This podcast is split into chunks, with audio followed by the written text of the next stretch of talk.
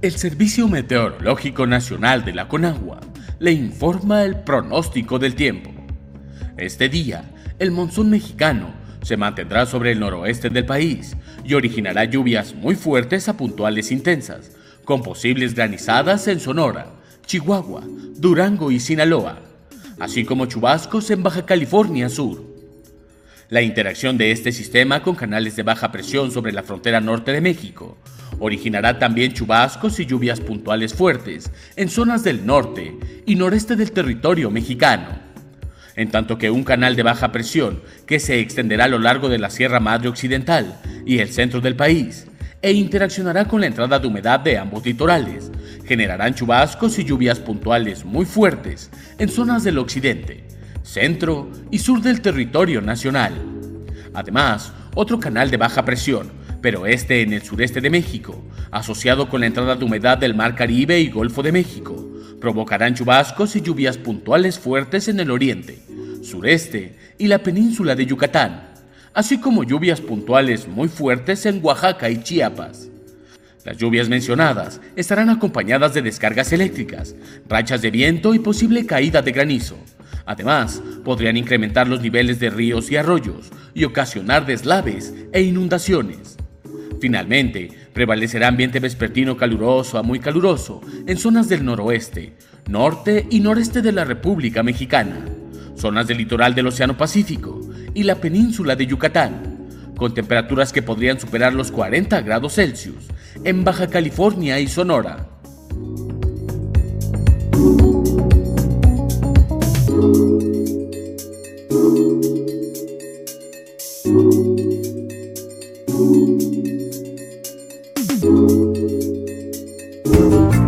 La Secretaría de Gobernación va a emitir algún tipo de pronunciamiento, si bien usted ya erradicó eso, están todavía sobre la mesa. perdón, se En 2009 junto a otros funcionarios. Eh, preguntarle, porque aquí... Funcionarios somos simplemente administradores de los dineros del pueblo.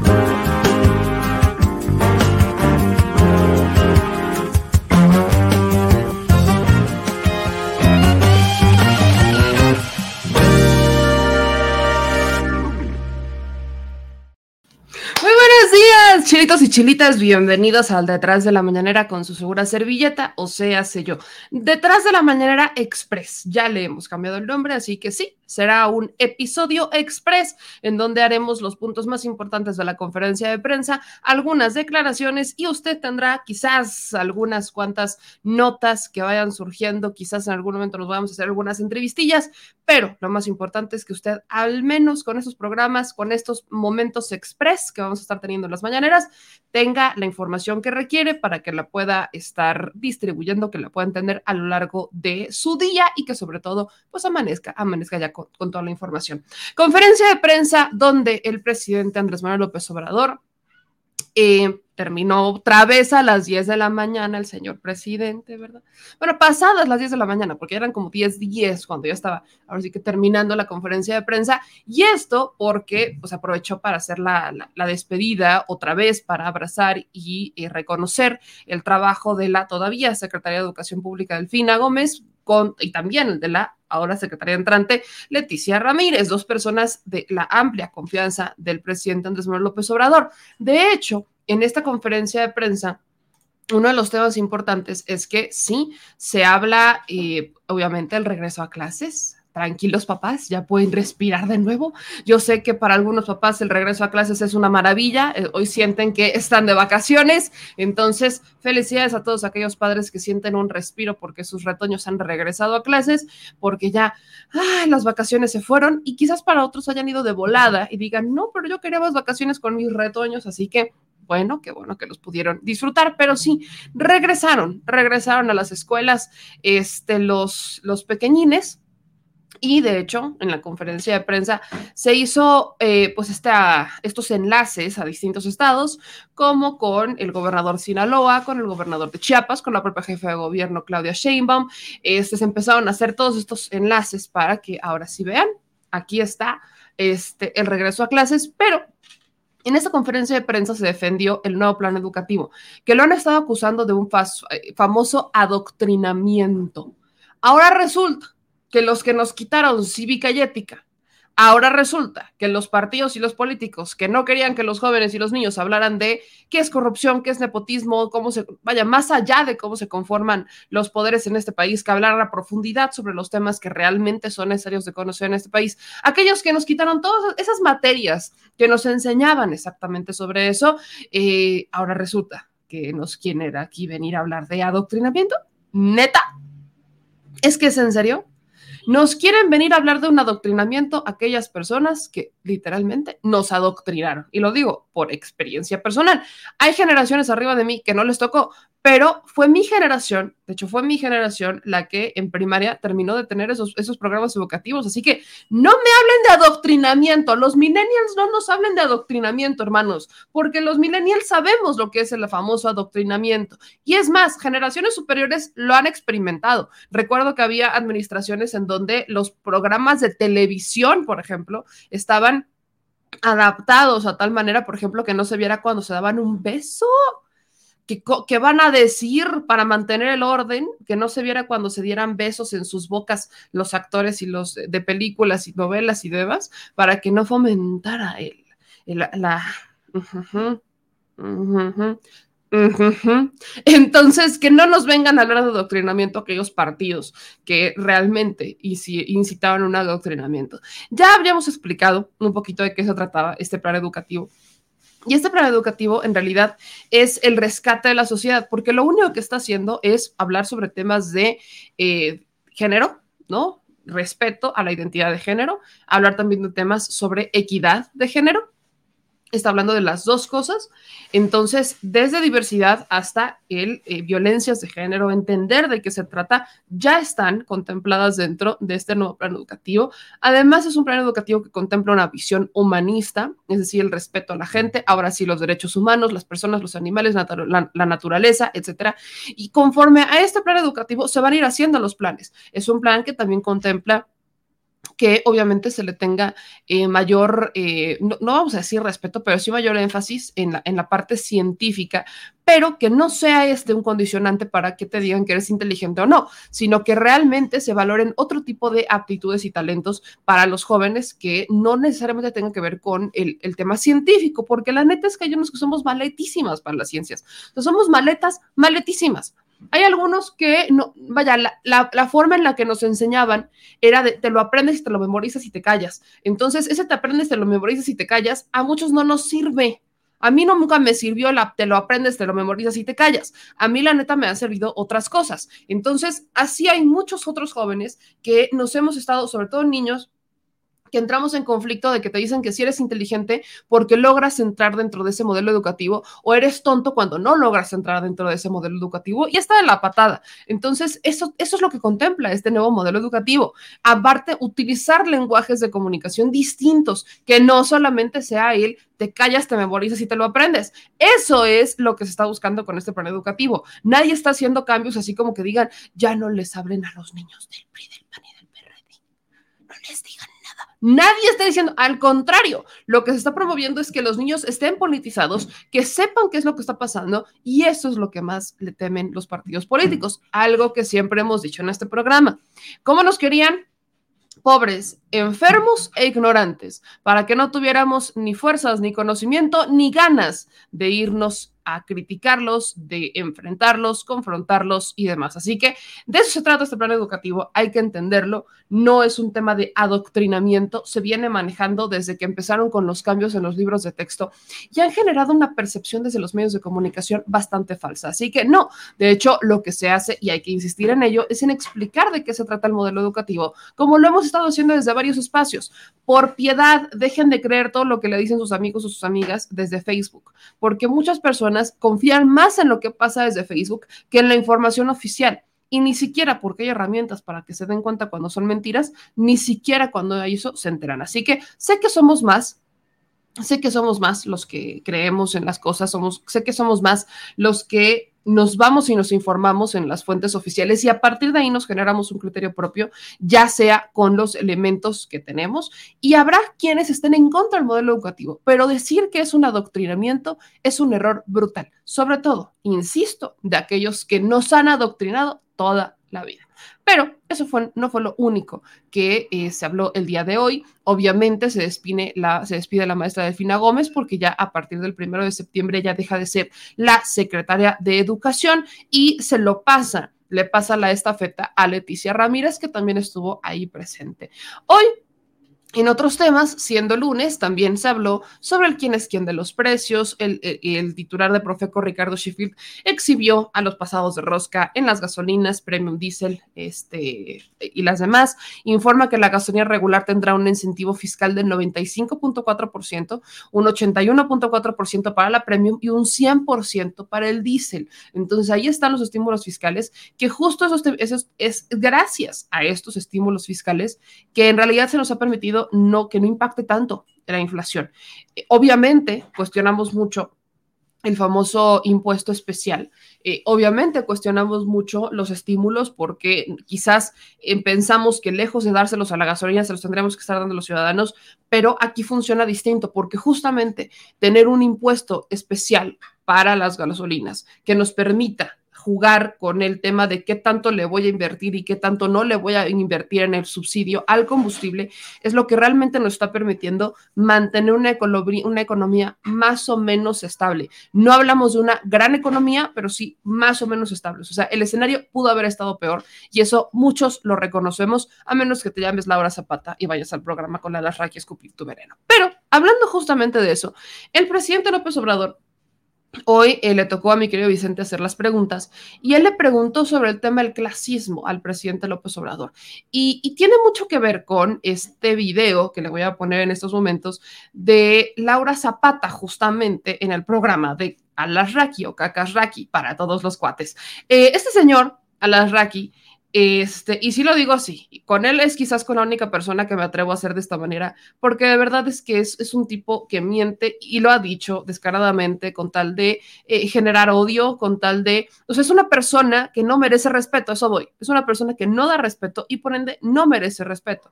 Así, ya saben que conmigo aplica la de como trates serás tratado, hermano. Así que justamente aplica eso con él. Es un señor que no ha Vaya, nadie está diciendo yo, usted sabe muy bien que yo soy, siempre he sido partidaria de que aquí siempre se estén, todas las expresiones sean realmente libres y que se puedan uno expresar como quiera y que digan lo que quieran, lo que estén a favor o en contra, no tenemos que pensar igual. Pero llegar al grado de la mentira y secuestrarla como si fuera una verdad y quererla impregnar en una sociedad como un famoso, ahora sí, adoctrinamiento, la neta es que eso no tiene madre. Y lamentablemente este tipo de personajes recurren mucho a eso. Lo peor del caso es que reconocen que mienten, lo dicen sin mayor tema y a la gente que lo sigue ni les preocupa, ni les cuestiona nada, no les pasa ni por aquí, ahora, ahora sí que ni lo topan. No les interesa saber que les están mintiendo, que les pueden estar mintiendo porque lo único que quieren es que alguien les diga lo que quieren escuchar. Y lo que quieren escuchar es que el presidente López Obrador es una mala persona, que miente, que es un loco y demás. Bueno, y como eso es exactamente con lo que comparten, pues ahí, ahí radica justamente que viene el odio. Así que escuche usted lo que dijo Laura Zapata y ahorita le pongo la, respuesta al presidente. Ahí va. Ay, ay. Te caga López Obrador, ¿verdad? No lo aguanto. De plano. No, sí, de plano, de ¿Por plano. qué?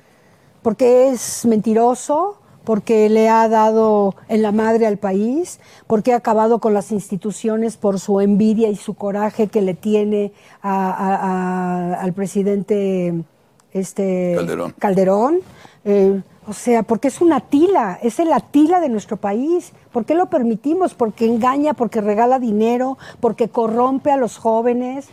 Pues, o sea, porque, porque es chapucero, porque es incendiario, porque no es educado, porque, porque piensa que el país es de él, porque está fraguando cosas siempre malas, porque ha dejado morir a muchos mexicanos, porque, pues porque es una tila. No lo aguanto. Explícame.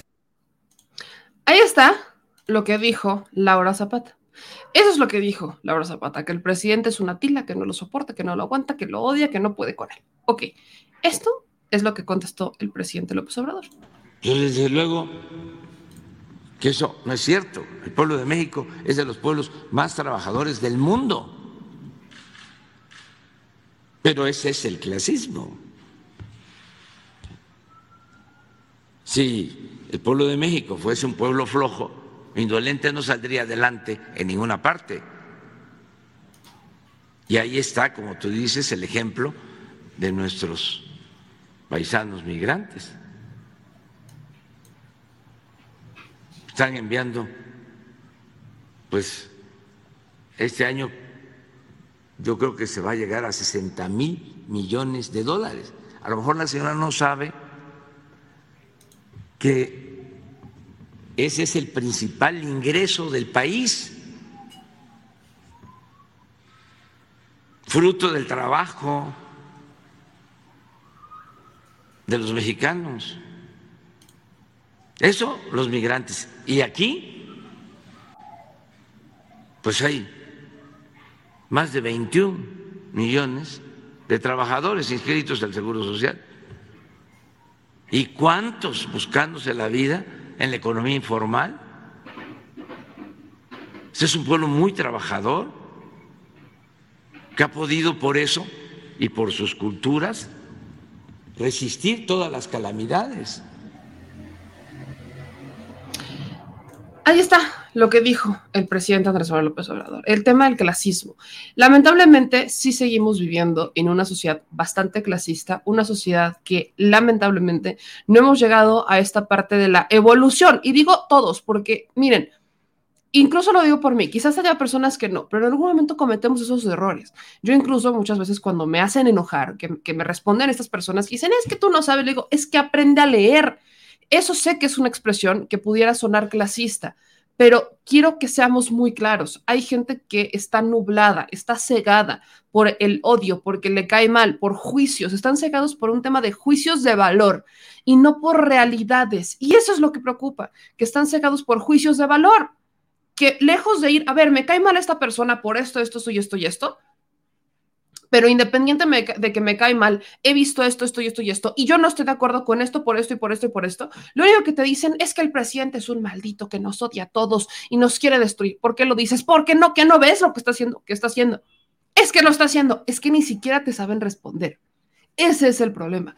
No te saben ni siquiera responder. Y hay lo que pasa con muchas, muchas personas que lamentablemente nos llegan al argumento. ¿Qué más quisiera yo? que pudiéramos cada vez que aquí alguien llega, ¿no? A decirnos, no, hombre, es que aquí puro fifina, con no sé qué. Cada que alguien aquí llegue a hacer algún tipo de comentario, que lo hagamos con argumentos. Y eso aplica para todos, ¿eh? Con argumentos, no con la víscera de fuera, no con la víscera como lengua, porque realmente no abona, no construye y ni siquiera suma la sociedad. Pero bueno, ahí lo tiene, ahí tiene cómo esto funciona. Y de ahí vamos con la siguiente.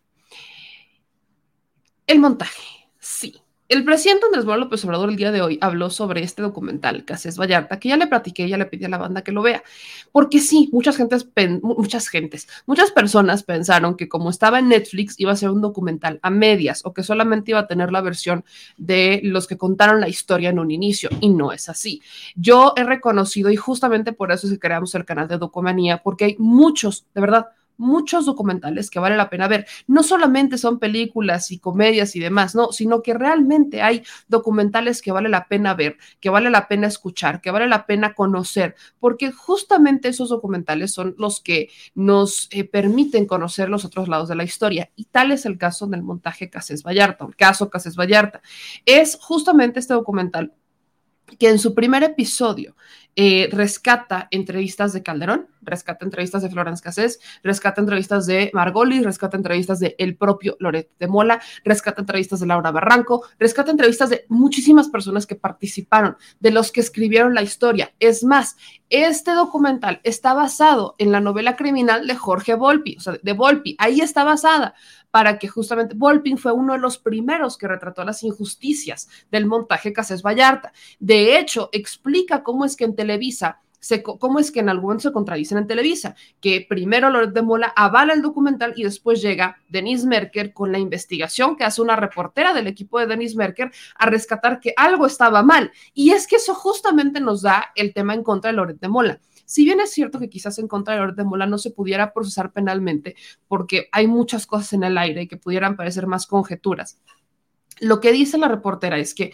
justamente mientras ella estaba viendo en vivo, que es una reportera del mismo medio, o sea, estamos hablando de dos reporteros de Televisa, Loret de Mola y la periodista, son, bueno, dos periodistas de, de Televisa, la periodista del equipo de Denise Merker y Loret, ¿no? Y en este caso, los dos, los dos te, te, muestran distintas maneras de hacer periodismo brutales. Porque la periodista de Denise Merker está diciendo que mientras ella está viendo que eso está pasando en vivo, inmediatamente sabe que algo está mal, que algo está muy mal detrás de todo esto. Mientras que Lorete Mola te dice, es que yo no tenía manera de saberlo. Pero hay una declaración que da Loret de Mola, que es a la que se refiere hoy el presidente López Obrador. El presidente dice que no ha visto el documental, pero efectivamente está muy bien hecho. Y la, la, la declaración que rescato de Loret de Mola es justamente cuando le preguntan sobre los golpes. Usted se acordará de los golpes que fueron televisados, ¿no? Que estaba Cárdenas Palomino golpeando a, a Israel Vallarta y que Israel Vallarta le dice, o sea, se está quejando del dolor y que el reportero Pablo Reina le pregunta, ¿te están golpeando? ¿Quién te pegó? Y él voltea a ver con una cara de odio a Cárdenas Palomino y Cárdenas Palomino se queda así como de, o sea, que, que, no logramos ver la cara, pero vemos la mano de Cárdenas Palomino, mientras que en la toma de TV Azteca sí se ve que el famoso señor de gabardina negra es Cárdenas Palomino. Es como logramos identificarlo. Bueno, pues justamente es a ese momento que le preguntan los del documental a Loret de Mola que qué onda, o sea, que si no había visto que lo estaban golpeando. Y dice Loret que sí. Loret dice sí, sí lo vi. Este, y, y después de, eso dijo que había sido, que después de eso fue el peor día de su vida, ¿no? Que Loret de Mola había vivido el peor, el, peor, día de su vida profesional.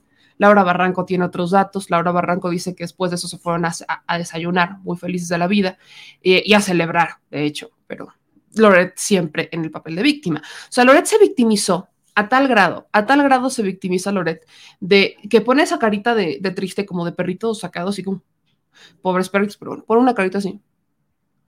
Y Loret está diciendo que en ese momento, pues que no dijo nada, porque él, pues quizás, ¿no? Porque aparte ni siquiera lo asegura, dijo que en ese momento, como le dijeron que eran secuestradores, pues que obviamente eh, había mucha ira, había, mucho, había mucha furia en contra de los secuestradores y que por eso, pues lo, permite.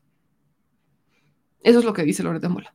O sea que él mientras está viendo, está viendo qué está pasando, que están golpeando a Israel Vallarta, pues que él eh, no hace nada, ni dice nada, ni lo frena, porque había mucha ira. O sea que cuando te dicen que es un secuestrador y que había secuestrado gente, pues sí, si le dan cuatro cachetadas es más que le den otra. Literalmente lo dice Loret de Mola. O sea, eso es lo que dijo. Está justificando una tortura en vivo bajo el argumento de que había mucha ira. Cosa que me molesta mucho porque lamentablemente este tipo de personajes no saben que es justamente ese el argumento que quiero hallar. Y, y con esto quiero cerrar porque le dije que va a ser una mañanera express, porque obviamente el día se nos alarga y ya sé que vienen muchos más programas para todos ustedes. Pero con esto quiero dejarlo muy claro.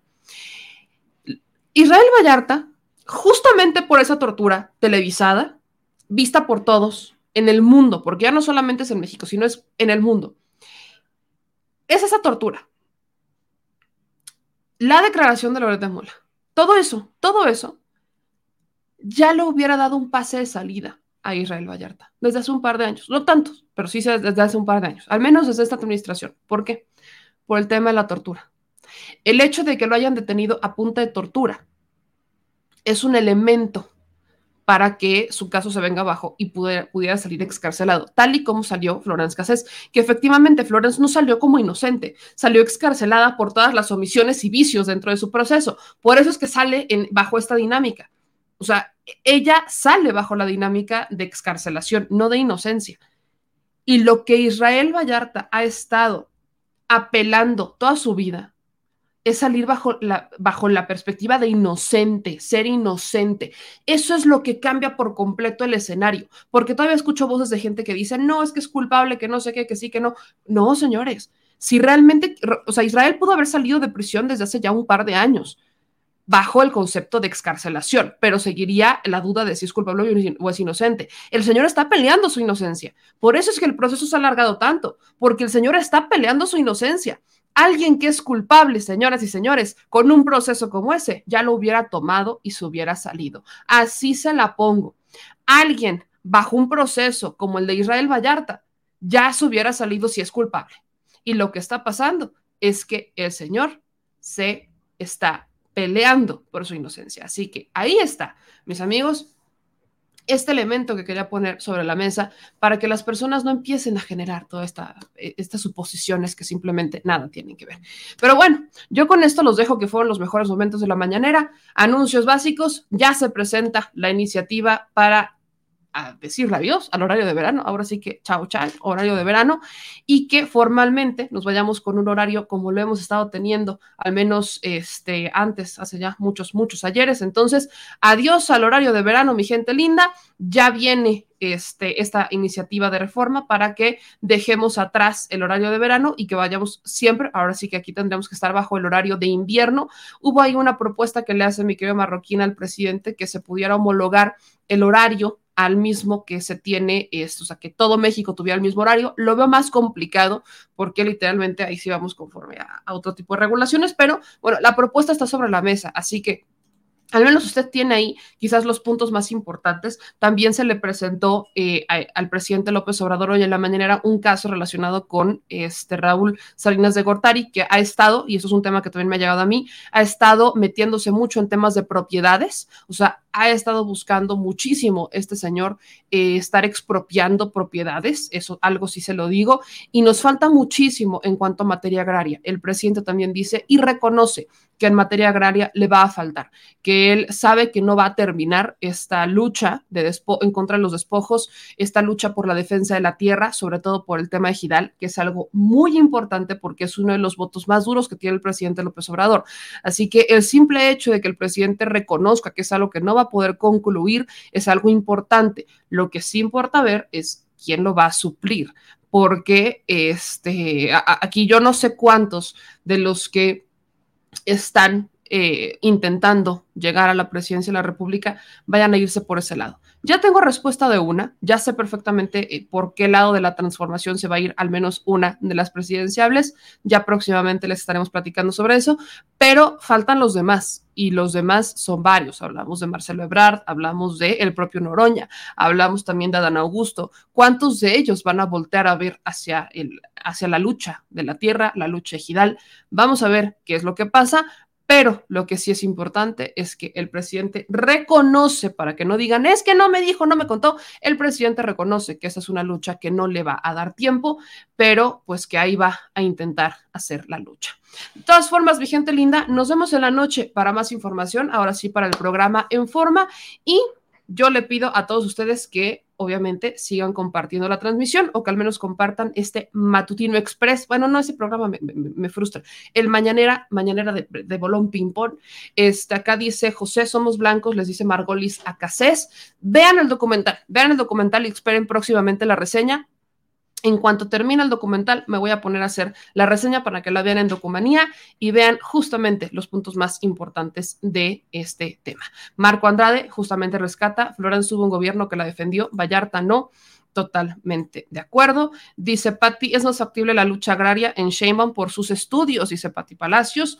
Este dice Cor, a leguas con la misma declaración de Martinoli, se vislumbra que todos los delitos fueron invertados. No es, Martino, no es Martinoli, Corque es Margolis. No lo confundan, ahí estamos mezclando dos personajes, es Margolis, no Martinoli. Y bueno, yo con eso me despido, les mando un abrazo a todos, gracias por estar presentes y acuérdense que ya a partir del día de hoy vamos a tener nuestros Mañaneras Express, ya no van a ser tan largos, pero pues yo lo estaré viendo en la noche. Nos vemos por la noche, no se olvide darle like, suscribirse y activar las notificaciones. Yo soy Meme Yamel y por supuesto que les mando un abrazo y un beso a todas y a todos. Nos vemos en el Chile, al Chile, en la noche, para decir las cosas como son. Adiós.